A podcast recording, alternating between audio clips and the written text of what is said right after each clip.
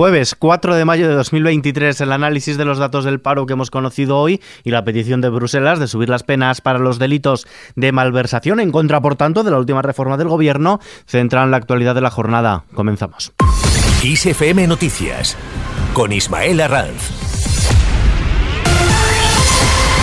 Feijóo pide endurecer penas a los corruptos como pide Bruselas. El líder del Partido Popular, Alberto Núñez Feijóo, ha tendido la mano a una reforma del delito de malversación para subir las penas a los corruptos como plantea Bruselas y recuperar el delito de sedición. Ha advertido de que si no acepta el Partido Popular llevará a cabo esa reforma penal si llega al gobierno. Además ha recordado que Moncloa justificó la modificación de la malversación para equiparar a España con Europa y ha subrayado que la directiva que plantea ahora la Comisión Europea confirma que otra vez más el sanchismo les engaña. En esta línea se ha manifestado también la secretaria general y portavoz parlamentaria del Partido Popular. Escuchamos a Cuca Gamarra.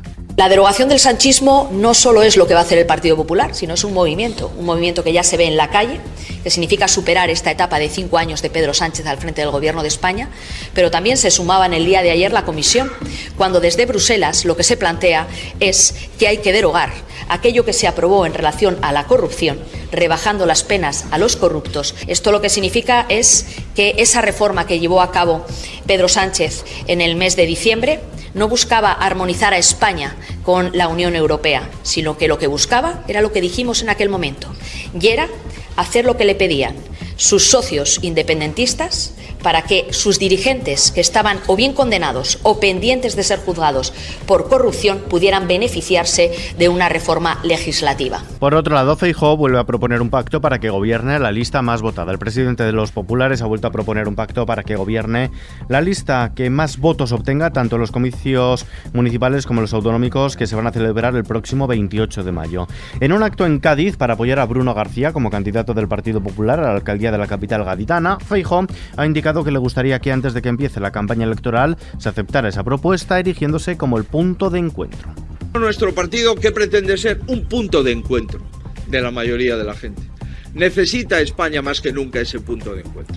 Es el punto de encuentro de la transición, el punto de encuentro de la Constitución, el punto de encuentro de los partidos de Estado, el punto de encuentro de volver a mirarse a la cara para seguir adelante, el punto de encuentro de darse la mano para olvidarse de las divisiones, de las minorías, de las fracturas y empezar a trabajar para volver otra vez a crecer, a tener empleos dignos y por supuesto a pagar la deuda que tenemos y eso solamente se hace con crecimiento económico. El líder del Partido Popular se ha ofrecido para mejorar la dignidad del país con una reforma inmediata del Código Penal que reponga las penas de corrupción y el delito de sedición tras la armonización penal que propone Bruselas y que obligaría a España a endurecer los nuevos tipos de malversación. ¿Recordáis que avisamos del error que suponía rebajar las penas por corrupción, por malversación y por sedición? Nos dijeron que eso era una propuesta de Europa, que había que bajar las penas porque Europa había bajado las penas. Y ayer la Unión Europea está planteando una nueva directiva, no solo para no bajar las penas, sino para subir las penas por corrupción de los políticos en cualquier lugar de Europa. Por eso, queridos amigos, otra vez más el sanchismo nos engaña. Datos del paro. Los contratos siguen en caída libre, un 12% menos con respecto a marzo, un 20,2% en interanual con especial incidencia negativa en los indefinidos ordinarios y nuevamente los contratos formativos. Así lo destacan desde Dadeco Group Institute en su análisis de los datos de paro conocidos hoy. En palabras de su director, Javier Blasco, en abril ha habido un fuerte crecimiento de la afiliación, un 1,2% intermensual, que confirma el importante componente estacional de nuestro modelo productivo. El número de parados registrados en las oficinas de los servicios públicos de empleo bajó en 73.890 personas en abril en relación al mes anterior, es un 2,6% menos, impulsado por el descenso del desempleo en el sector servicios por las contrataciones para la Semana Santa. De este modo, al finalizar abril, el número total de parados se situó por debajo de la barrera de los 2,8 millones de desempleados. Valoración que hace también el líder de la oposición, valoración de Alberto Núñez Feijóo. Imaginaros que un presidente del gobierno dice que su país es el mejor y es el país con más paro de la Unión Europea y con un 30% de paro juvenil. Este país resulta que para los socialistas es el mejor y hemos perdido 100.000 autónomos en el último año. Y 87.000 empresas desde que ha llegado Sánchez. Mientras tanto, la Junta Electoral Central ha confirmado que retira el acta de diputada del Parlamento de Cataluña la presidenta suspendida Laura Borràs al haber sido condenada por el Tribunal Superior de Justicia de Cataluña por un delito contra la administración pública. La Junta Electoral deja sin efecto su credencial de diputada electa por la circunscripción de Barcelona, declara su vacante y expide la credencial al siguiente candidato de la lista de Junts a las elecciones del pasado 14 de febrero de 2021. Junta Electoral que por otro lado sanciona al gobierno. A la portavoz de Sánchez, la Junta Electoral Central ha comunicado a la portavoz del gobierno, Isabel Rodríguez, la apertura de un expediente sancionador tras dos avisos previos por hacer declaraciones electoralistas en la rueda de prensa posterior al Consejo de Ministros en Moncloa, a pocos días de las elecciones. La secretaria general de los populares, Cuca Gamarra, ha manifestado que es hora de que el PSOE cese en la utilización de las administraciones y de las instituciones en beneficio propio. Fuera de nuestras fronteras, Rusia ha tildado este jueves de ridículas las declaraciones de Ucrania desvinculándose del ataque con drones ejecutado el miércoles contra el Kremlin, que Moscú ha descrito como un intento de asesinato contra el presidente Vladimir Putin, al tiempo que ha señalado que la orden habría sido dada por las autoridades de los Estados Unidos. En Oviedo, el filósofo, escritor y profesor italiano Nuccio Ordine ha sido distinguido el jueves con el Premio Princesa de Asturias de Comunicación y Humanidades 2023, todo ello por su defensa de los valores humanistas y por su compromiso con una educación alejada de la tendencia al pragmatismo que inculca a los alumnos el placer por el conocimiento. El jurado ha destacado que este referente del estudio de la literatura clásica y uno de los mayores exponentes sobre el Renacimiento establece un diálogo con la sociedad contemporánea para transmitir, en especial a los más jóvenes, que la importancia del saber se encuentra en el proceso mismo del aprendizaje.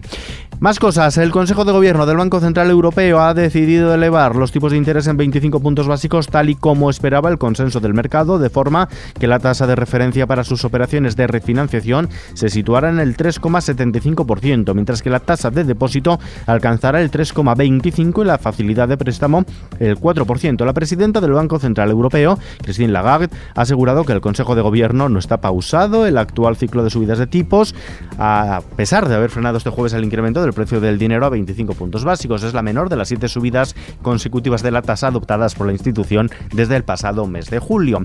Traslación a los mercados, la bolsa española ha caído este jueves el 0,36%, pero ha aguantado el soporte de los 9.000. El IBEX 35 cae de este modo hasta los 9.043 puntos, por lo que las ganancias en lo que va de año se reducen al 9,9%. El euro se cambia por un dólar con 10 centavos. Abrimos ahora la página XD. Pese a la regresión costera y la sequía, España ha incrementado las banderas azules que ondearán este año en sus playas hasta 627, son seis más que en 2022, lo que le permite seguir liderando esta clasificación mundial que reconoce la excelencia de las aguas, la seguridad de los bañistas y los servicios playeros. Esta noticia está ampliada en nuestra página web en la sección Kiss Planet de kissfm.es. Vistazo ahora a la previsión del tiempo. Meteorología prevé para mañana viernes cielo nuboso con precipitaciones débiles en Galicia que se intensificarán al final del día y que podrían extenderse a zonas de Asturias y León de forma más débil. Escasa nubosidad o con intervalos de nubes altas en Baleares y en el resto de la península, que con algunos intervalos de nubes bajas en el área mediterránea, en Pirineos, sur del sistema ibérico y sistema penibético, nubosidad de evolución sin ser descartable, algún chubasco, tormenta débil y aislada. Temperaturas sin cambios o en ligero ascenso. Y terminamos. Niño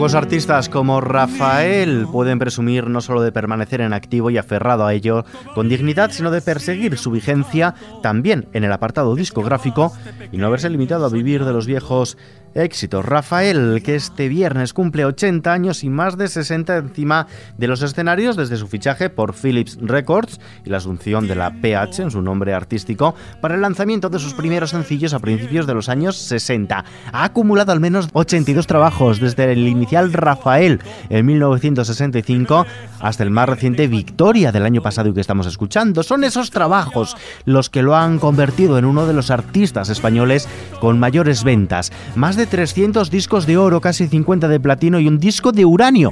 Es el único español que lo tiene por la venta de más de 50 millones de copias de toda su carrera. abrazarme tan vivo, a luchar por mis alas, por el niño, la madre, el amor.